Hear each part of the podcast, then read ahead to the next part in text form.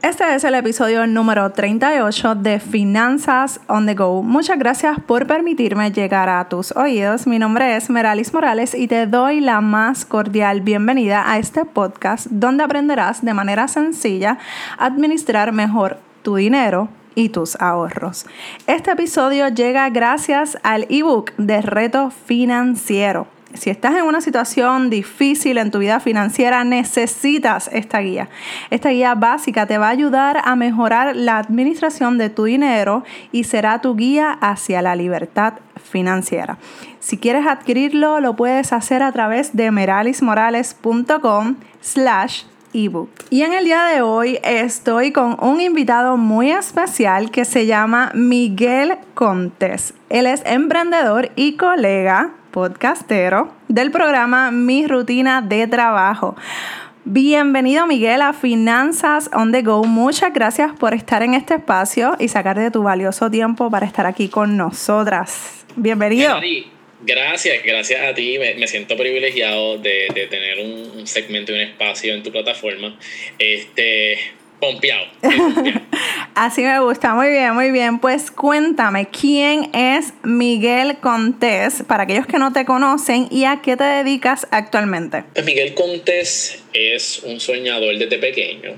Comencé mis caminos en el emprendimiento a la edad de 17 años.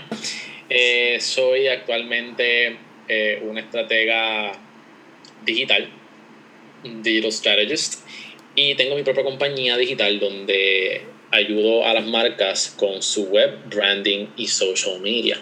Y próximamente voy a estar haciendo algo un poquito diferente fuera de, de lo que es eso y estoy entrando al mundo del podcast. Este, así que ya somos colegas. Yes. La realidad es que te va a encantar. A mí me encanta hacer podcast y eh, no es por nada, pero soy la única mujer que está hablando de finanzas personales aquí en Puerto Rico, así que... Eso es. Eh, representando. Eso así, eso así. Supe eh, que estuviste en un media tour promocionando este tu nuevo podcast. Y eh, hablaste en la última entrevista que te vi con tu co Alberto de una, eh, una situación que, que, que, surgió y que viviste a través del divorcio. Obviamente es una palabra bastante fuerte, es una palabra bastante difícil, pero pues pasaste por esta situación. Quiero saber cómo hizo Miguel Contés para poder seguir, pero dijiste, no, no, no, espérate, hasta aquí llegamos, tocamos fondo y echamos para adelante. Mira, como bien dices, toqué fondo y escavé un poquito más debajo del suelo para, hundirme aún más. este fue uno de los momentos más difíciles. Yo creo que ha sido el momento hasta el sol de hoy más difícil que he pasado. Gracias a Dios eh, he tenido una niñez, adolescencia muy buena. Um, esto fue bien fuerte. Yo estaba, luego del divorcio estuve eh, emocionalmente bien frágil. Para que la gente ¿verdad? Eh, conozca, tenga un poquito de contexto, porque para mí fue bien difícil, porque no tan simplemente era que yo estaba pasando por esto, sino que había mucha gente que estaba pendiente a lo que estaba pasando con mi vida. Um, yo eh, le propuse a, a, ese entonces a mi, a mi novia en el mall más grande de Puerto Rico, una propuesta, una propuesta de matrimonio, se fue viral.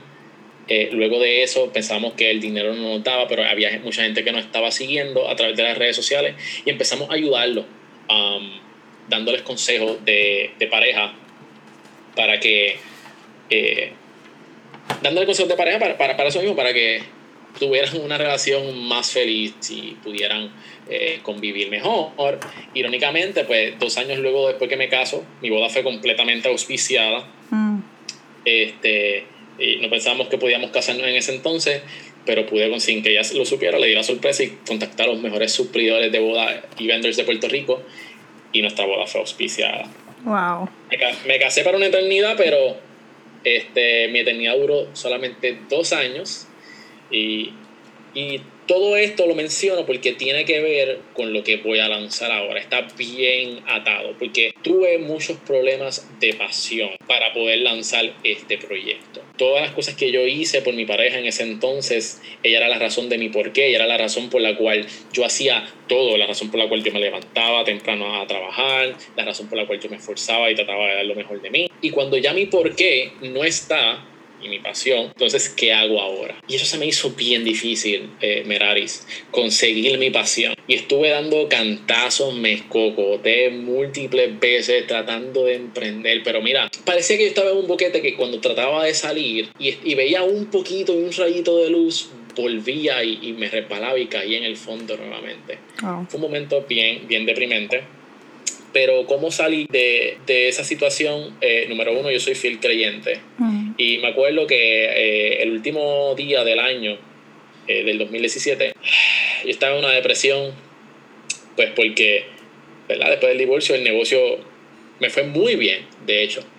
el, el, negocio me fue extremadamente bien, rompí récord en venta, mi ánimo estaba mejorando So, yo pensé que estaba ya curado y, sano de espanto y no fue hasta que vino María y se llevó lo poco en lo que yo me estaba apoyando que yo volví a sentirme como un fracaso, como un quedado, como un inútil, eh, problemas de, autoestima porque ya no tenía clientes, el negocio se me cayó por completo y yo dije, wow, ¿qué, qué, qué hago ahora? Y traté de lanzar varias cosas y simplemente no tenía la motivación para perseguirlo ni la fuerza de voluntad. O sea, yo estaba en, en un spot bien difícil y cuando y me acuerdo que esos últimos tres días antes de que se acabara el año, pensando en todo lo que había perdido, en que yo tenía un pensamiento bien deprimente y era, ¿para qué tratar de, de para qué trabajar y conseguir algo si al final del camino lo vas a perder?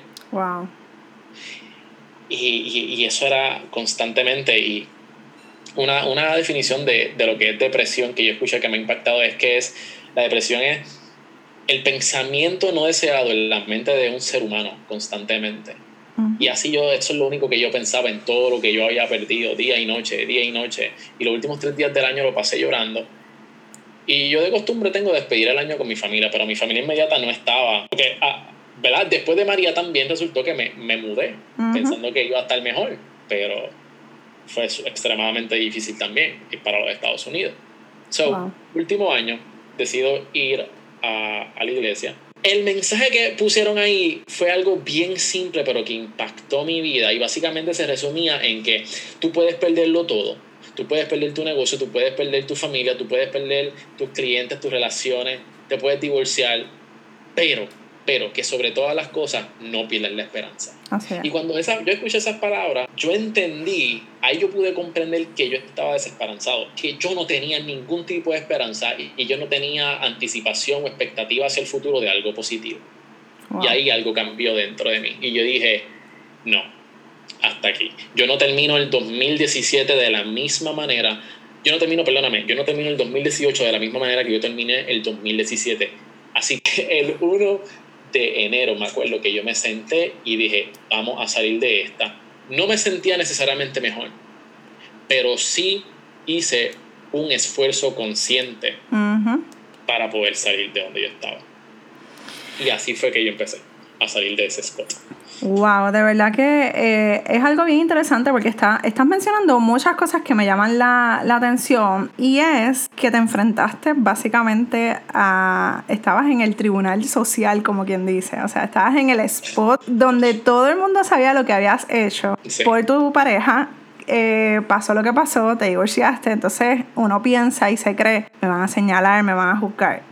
Eh, por todo lo que pasó. O sea, te estoy dando consejos para que eches para adelante y entonces, ¿qué pasó que no funcionó contigo? Y eso pasa también en las finanzas, que muchas veces las personas que educamos financieramente también hemos cometido errores y la gente se cree que no, no, tenemos esa, esas eh, tentaciones que todo el mundo tiene. Eh, también me llama la atención de lo que estás diciendo es que tocaste un detalle y es tu por qué era una persona. Y para mí me parece interesante porque yo pienso, ¿verdad? Y es mi opinión, que el por qué tiene que salir de lo que es uno, porque si tú no eres feliz contigo mismo, tú no puedes hacerlo feliz a otras personas, así que si tú no puedes lograr eh, que tu motivación principal sea lo que tú quieres hacer y lo que tú quieres lograr, otra persona no lo, si la otra persona no está, simplemente se va tu, se va todo para el piso, entonces... Sí, eso fue, pues mira, hay, hay diferentes maneras de, de, de, ver eso. Entiendo completamente where you're coming from. Um, si, si, la persona se desenfoca, sí, es, es, un riesgo que tú te corres.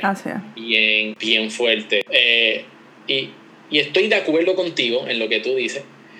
pero, pero, esa, pero esa fue mi realidad en, ese entonces. Y, este, y puede ser un error, quizás no. Pero yo, yo creo que tu, tu porqué debe estar bien definido. Así es. Um, para, muchas para muchas personas, el porqué es quizás los hijos lo hacen por los hijos.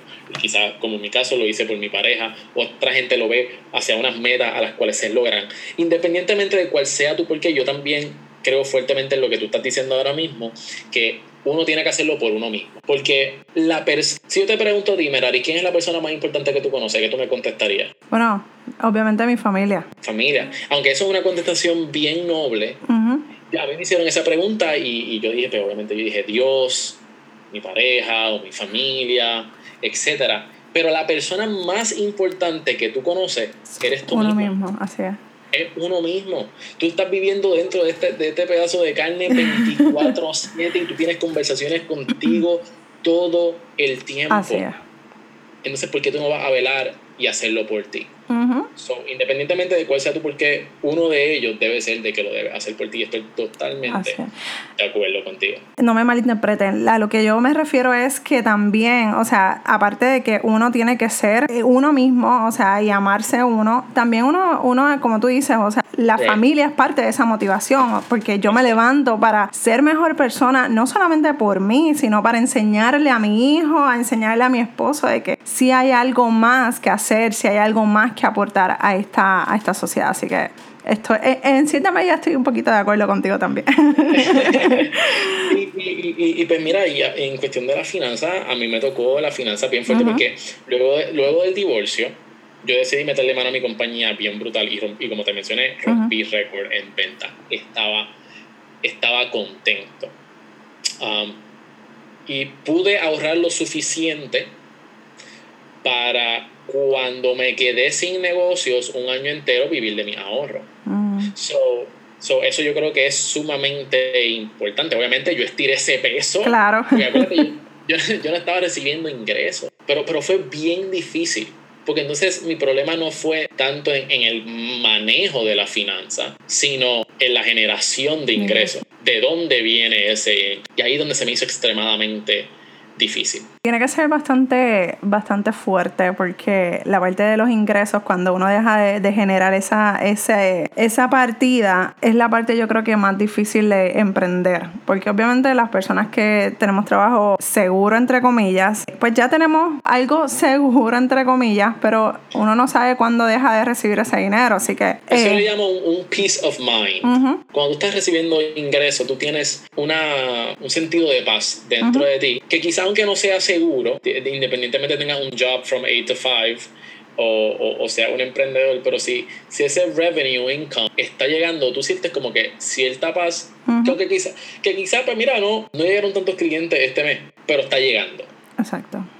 Ahora, cuando te cortan eso, eh, like, eso es sumamente desesperante. So, gracias, gracias a Dios, ¿sabes? no es la primera vez que, que esto pasa. Cuando uno, cuando uno está empezando una empresa y yo he empezado ya varios proyectos, yo sé lo que me espera ya. So, cuando viene no tanto me desespero, es como que, ok, just, tengo que meterle mano. That's it. Pero ya cuando por un prolongado tiempo y uno está emocionalmente afectado, afectado este, es una mezcla explosiva. Así es. Y es una mezcla explosiva. Eh, ¿cuántos, ¿Cuántos emprendimientos tú has comenzado y cuántos de ellos han sido fracasados? Ay, bendito. Mira, yo te puedo decir de todas las cosas que yo he emprendido, tanto, por ejemplo, el blog, que lo voy a volver a activar, el, el que tenía cuando, cuando, estaba, cuando estaba casado, que se llama Dile que sí con acento, lo voy a volver a activar el próximo año y ya hay planes ya estructurados para, poder, para volver a lanzarlo. Este, pero en todos los proyectos, tanto en mi compañía Laiquetazo, en la agencia digital, tanto en Dile que sí, como en Cereal Empresarial y en este podcast que voy a lanzar, aunque la gente lo está viendo, he tenido fracasos masivos en cada uno de ellos. So que, obviamente, eso es lo que han visto. Y los que no han visto, pues obviamente fracasaron en su totalidad porque ni, ni lo han visto. Por ejemplo, yo he intentado de lanzar un directorio para negocio en Puerto Rico y también en Florida. Total desastre.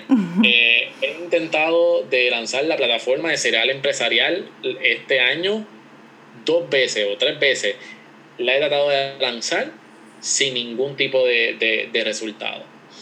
Em, en, en, mi compañía, Laiketazo, um, cuando quisimos hacerlo a aplicaciones móviles, cuando nos tiramos para las aplicaciones móviles, sí vendimos, pero terminó siendo un fracaso y terminé de, de, de proveer el servicio por diferentes razones, porque el público no estaba, eh, no estaba educado lo suficientemente. Y hay gente que se dedica a educar al público, pero realmente nosotros no estábamos en el spot para hacerlo. So, a través de toda mi vida, yo te puedo decir, no, ni, las puedo contar.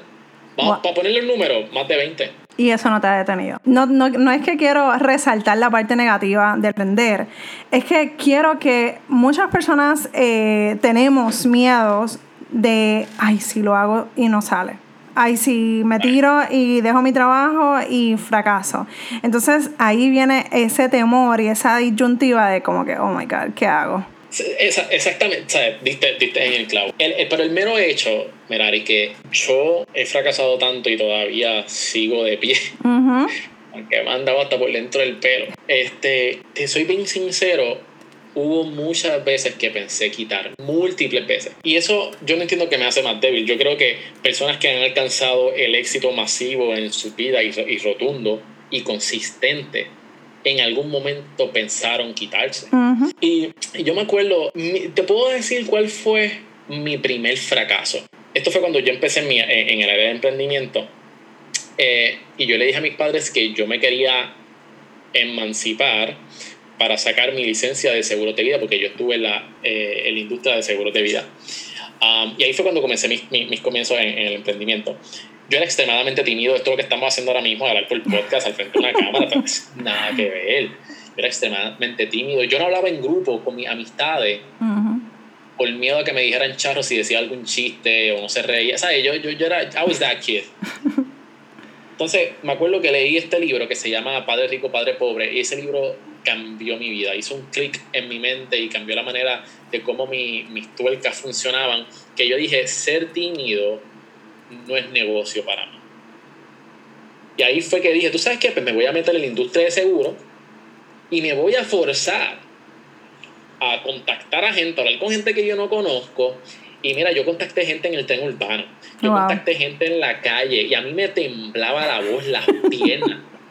Tocaba puerta a puerta, pero me zumbé. Finalmente, te puedo decir que uno de los logros que tuve ahí es que vendí este, un seguro multimillonario este, a, una persona que ni el vicepresidente eh, en ese entonces de esa compañía había hecho una venta tan grande.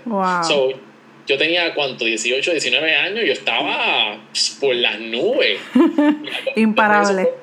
sí, y la, y la comisión de eso fue bien buena. Y aquí vino, y esto viene también atado al manejo de finanzas. Era joven, jamás había visto tanto dinero en mi vida. Llegó a la comisión y decidí cogerme unas vacaciones. Mm. y me acuerdo que vinieron mis primos mm, de Estados Unidos y ya tú sabes, ah, vamos a comprar aquí, vamos a comer allá, yo los invito, vamos para aquí, vamos para allá. Y me acuerdo que para ese entonces la, la, tecnología no estaba tan avanzada con todo esto de la nube y yo tenía todo en agenda, en papel. Y por alguna razón, dejé el papel, todos mis papeles de mi agenda, porque yo tenía, yo me cogí, me cogí unas vacaciones como de tres meses sin hacer, y dije, yo no voy a hacer nada por tres meses. Y me acuerdo que a mitad de mis vacaciones, entre comillas, yo hice varios contactos para darle seguimiento para volver a hacer la cita y obviamente keep the cash going. Pero yo estaba bien hecho para atrás. Dejé mi, mis papeles en una mesa, se mezclaron con otros papeles, oh que mi familia estaba haciendo un clean up de un montón de papeles en, en, la mesa y yo no sé qué. Ya se fueron todos mis contactos, todas mis citas, todo, todo, todo. todo. Me imagino tu frustración. Y ese fue mi... De verdad que, que, hice mal manejo de dinero en ese entonces este, y me quedé pelado, no ahorré, no hice nada. Traté de comenzar otra vez y no, no tenía ni dinero para volver a renovar la licencia. So, ese fue, ese fue mi primer, mi primer fracaso en el emprendimiento. Pero después me movía, tuve que conseguirme un trabajo este, en, en, en el mall. Um, y lo detesté tanto, tú no tienes idea. tú, no, tú no sabes, yo entraba y, ¿sabes? Yo entraba y yo no, yo no, yo no esperaba volver a salir para montar mi, y ahí entonces estaba dándole más o menos estructura a lo que mi negocio. Este, eso fue horrible. It was, it was so time consuming y decía, qué bueno que te pasó, para que apréndate, que tú vas a Hay veces que, que, esos errores que cuestan dinero y que no, nos duelen bastante en el bolsillo son los que nos enseñan a decir como que, oh my God, tengo que, tengo que hacer algo con mis finanzas. That's right. That's right.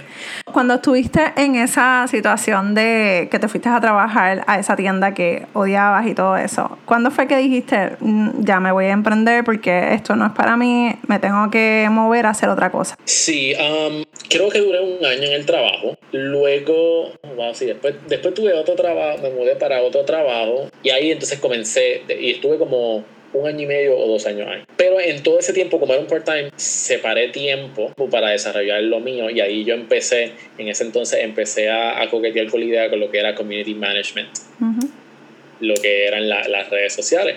Este, y me acuerdo que, que, que en ese proceso, que yo, tenía ese part-time porque era más que los fines de semana, eh, Pana un día me dijo, y aquí fue donde comenzó mi empresa, me dijo, Miguel, tú sabes que más del 80% de la población de Puerto Rico son trabajadores sociales. Y yo me quedé, ¿qué te pasa, canto loco? Y entonces él me dice, sí, te dejo con esa. Y se fue. Eh, esto, esto, fue bien de película. Es como que él me lo dijo y se fue. Pasaron varios días. Entonces yo me vi metiéndole un turno de 8 horas a Facebook. Sentado frente a la computadora simplemente scrolling en el newsfeed o en el timeline, como se llamaba antes. Y yo dije, wow yo le he metido aquí un turno de 8 horas y ahí fue como que entendí lo que mi pana quiso decir, que es que todo el mundo está en las redes sociales, buqueado todo el día, metido en las redes sociales. Y yo dije, ¿tú sabes qué? ¿Cómo, cómo yo le puedo sacar dinero a esto? ¿Cómo, yo, ¿Cómo yo puedo aprovechar mi tiempo? Y empecé a investigar y descubrí que había una posición que, que te pagaban por tú estar en las redes sociales que se llama Community Management. Y yo, ¡Oh! ¡Qué brutal esto! Espérate, espérate. Y empecé a hacer mi research Qué brutal. Y por ahí, y por ahí empecé, por ahí empecé. Qué chévere, o sea que empezaste por casualidad, como quien dice. Sí, porque ya yo estaba en las redes sociales metido y es cuestión, ¿sabes? Muchas veces nosotros, muchas veces la, la, la solución a nuestros problemas están en nuestras narices. Y no nos damos cuenta. no nos damos cuenta.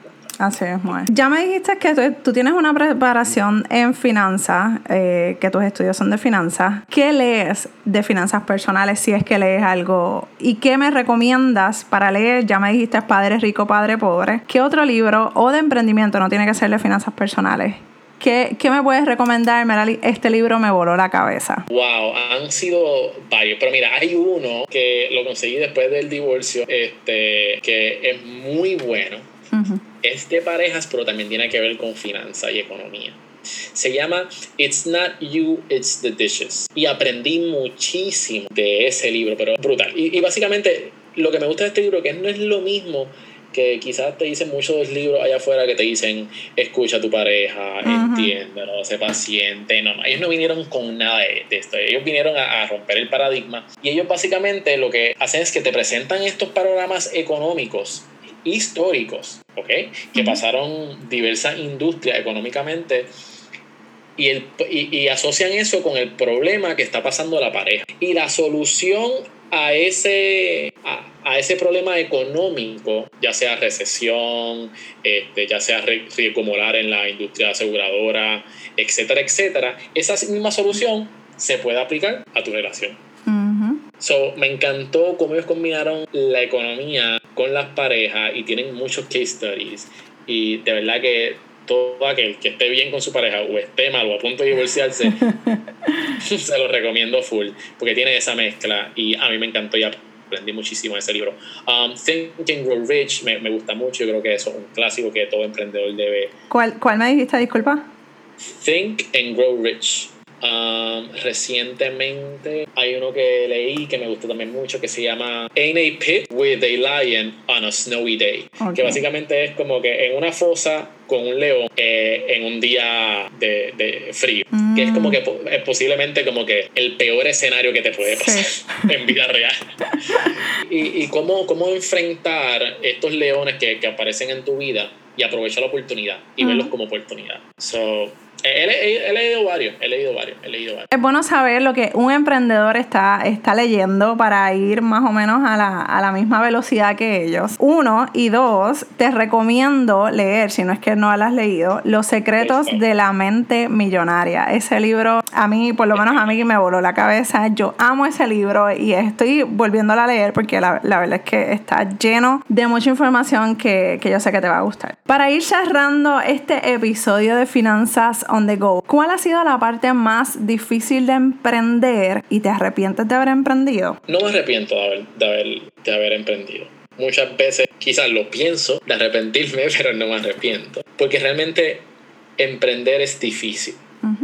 Entonces uno se pregunta, quizás uno se pregunta, bueno, pues si es tan difícil, ¿para qué diantre lo hace? Y es que las recompensas del emprender van más allá de cualquier cosa que se te pueda meter en el camino. Va más allá de la gente que vas a perder porque vas a perder gente.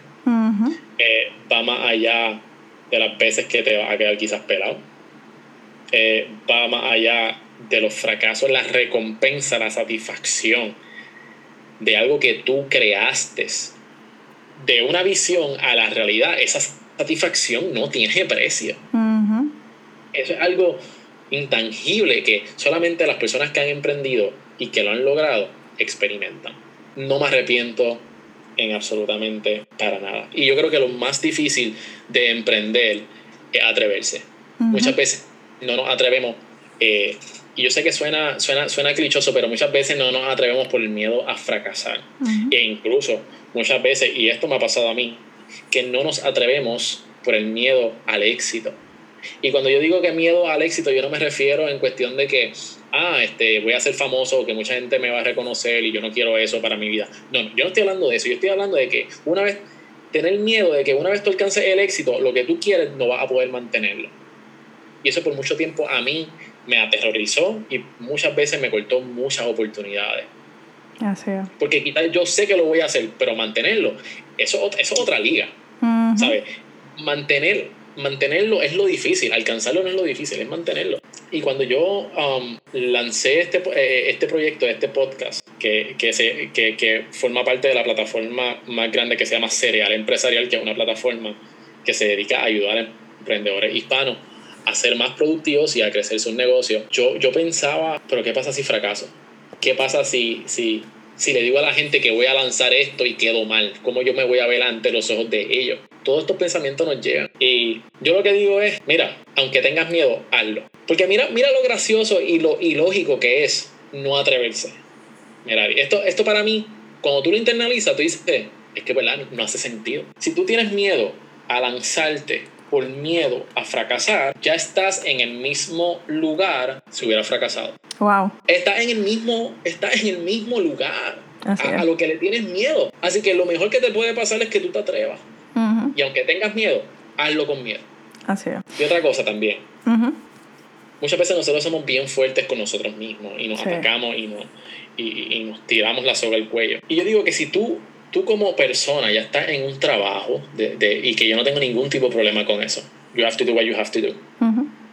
Y si yo me tengo que, en estos días no me va como yo quiero y yo tengo que meterme un trabajo, me meto sin, sin pena alguna, sabiendo de que es temporero. Pero si tú estás viendo alrededor de ti una necesidad, significa que tú tienes lo necesario para suplir esa necesidad. Y si tú tienes sueños grandes, que tu visión y todavía tú no te has atrevido, porque te dices, ah, es que yo no tengo una preparación, yo no tengo, yo no tengo experiencia. Yo lancé mi, yo lancé mi primera compañía sin y estoy hablando de mi, mi, agencia digital, sin dinero, sin experiencia, sin testimonio, y me lancé a una de las marcas más reconocidas en Puerto Rico. Y ese fue mi primer cliente, eh, mi, primer cliente cuando lancé mi agencia. Pero me atreví. Y a eso es lo que voy, porque yo vi una necesidad y pasaron meses y comí de lo que pica el pollo, como dicen en Puerto Rico. Y yo, lo, y yo hubiera tenido ese cliente mucho antes si yo me hubiera atrevido mucho antes corriéndome rico de que otra persona lo haga. Y pasaron meses y yo veía esa necesidad y todavía esa necesidad no se había suplido, pero era que yo tenía lo que se necesitaba para suplir esa necesidad. So, si tú ves necesidad en tu vida, a tu alrededor, significa que tú tienes lo que se necesita. Wow. Así que, you're enough, you're enough. That would be my... E, eso es lo más difícil and that's how you beat it. Eso es así. Miguel, ¿dónde te consiguen? Ok, so, mi gente, el 8 de octubre vamos a lanzar el podcast que se llama Mi Rutina de Trabajo. El, se pueden registrar en cerealempresarial.com, le va a tomar 10 segundos.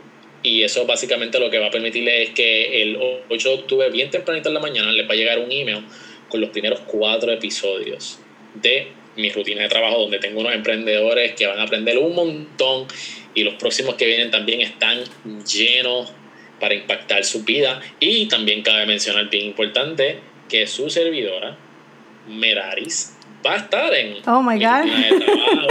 va a estar en mi rutina de trabajo viendo cuáles son sus hábitos, cuáles son sus mentalidades, este, y yo sé que va a ser de mucho beneficio para todos ustedes. Así que me pueden conseguir, pueden ir a, la página seralempezarel.com, entrevistarse y seguirme en las redes sociales en Facebook como Miguel Contés y en Instagram de la misma manera, Miguel Contés. Muchas gracias, Miguel. Ya, eh, ya yo me registré antes de comenzar justo la, la, entrevista. Para mí será un placer estar, eh, estar en tu podcast y apoyarte en lo que necesites. Así que eh, Finanzas on the Go va a estar siempre disponible para Miguel Contés.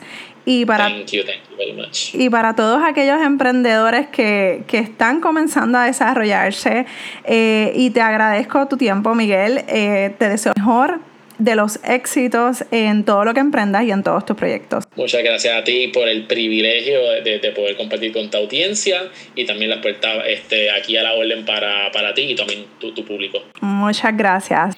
Espero que este pedazo de entrevista haya sido de crecimiento y desarrollo para ti, para tu vida empresarial y emprendedora. Así que te espero en el próximo episodio de Finanzas on the Go. Recuerda, no te vayas sin darme esas cinco estrellas para que más y más personas puedan escuchar este podcast y podamos ayudarles con sus finanzas personales. Un abrazo desde Puerto Rico y nos escuchamos en el próximo episodio de Finanzas on the Go.